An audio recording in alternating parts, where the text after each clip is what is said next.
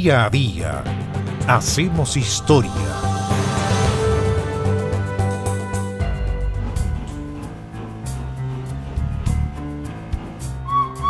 No todo tiempo pasado fue mejor, pero hay cosas pasadas que sí fueron buenas y que habría que rescatar. Por ejemplo, los ferrocarriles o el ferrocarril que en algún momento tuvo Chile.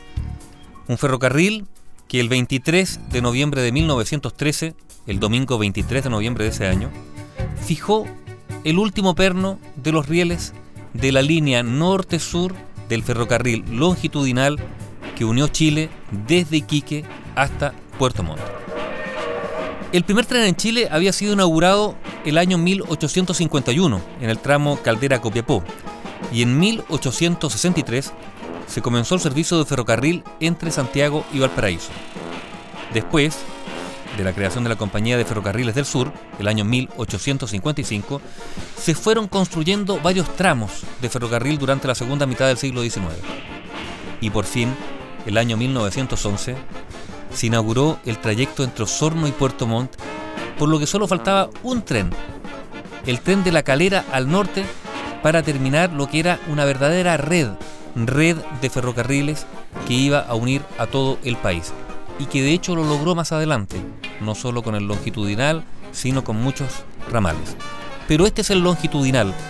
Las obras del longitudinal norte que fueron terminadas a mediados del año 1913. Y entonces ese 23 de noviembre de 1913, en la estación Hierbas Buenas, al norte de La Serena, se realizó la ceremonia de unión de los rieles del tramo norte y ese tramo centro-sur. Así lo informaba el enviado especial del diario El Mercurio. La línea férrea está sólidamente construida. Se advierte a primera vista un irreprochable cuidado en la construcción de los puentes. Los terraplenes son verdaderas obras de arte. La vía abunda en cortes y túneles y se desliza atravesando cerros al borde de las profundas quebradas. Llama la atención el número de alcantarillas, viaductos, muros y puentes, tanto metálicos como de albañilería, para cruzar los esteros. Y agrega este relato este enviado al diario El Mercurio. El acto, este acto de este día 23 de noviembre de 1913, fue sencillo y solemne. El ingeniero Mauricio Abueno representante de la compañía francesa constructora, puso en manos del ministro Enrique Rodríguez el perno de oro. El presidente de la República, Ramón Barros Luco, no pudo viajar a la ceremonia, ya que ese mismo día recibía en visita oficial al expresidente de Estados Unidos, Teodoro Roosevelt, pero sí envió un telegrama que decía, siento gran satisfacción por ver terminada durante mi gobierno esta obra, llamada a tener tanta trascendencia en el progreso de la nación y particularmente las provincias del norte. La red, esta red de ferrocarriles, en Chile, se extendía por más de 1.200 kilómetros, uniendo las estaciones de La Calera y Puerto Montt con una trocha ancha de un metro con 60 centímetros. La red norte, con más de 1.700 kilómetros de extensión, unía la estación de La Calera con Pintados, que es un poblado hoy día desaparecido en la pampa del Tamarugal. Ahí está Pintados y que en aquella época era la estación terminal sur de los ferrocarriles salitreros de Tarapacá, que estaban de ahí hacia el norte. Desde allí, la red norte se enlazaba con los trenes salitreros que se ramificaban a Iquique y Pisagua. Su trocha era angosta de solo un metro de ancho. La revista En Viaje, que era justamente de la empresa de ferrocarriles del Estado, de noviembre del año 1963, contó.